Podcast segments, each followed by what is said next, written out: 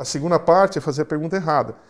Quer dizer, você, imagina que uma empresa que vale 28 bilhões de dólares, como a Kodak, morreu com duas perguntas. Você sabia disso? Não? Primeira. A primeira pergunta, quando o, o, o vice-presidente de, de, tecnologia chegou para o presidente da empresa com a tecnologia digital, com a tecnologia digital, e falou assim, presidente, isso aqui vai mudar o futuro, a fotografia do futuro.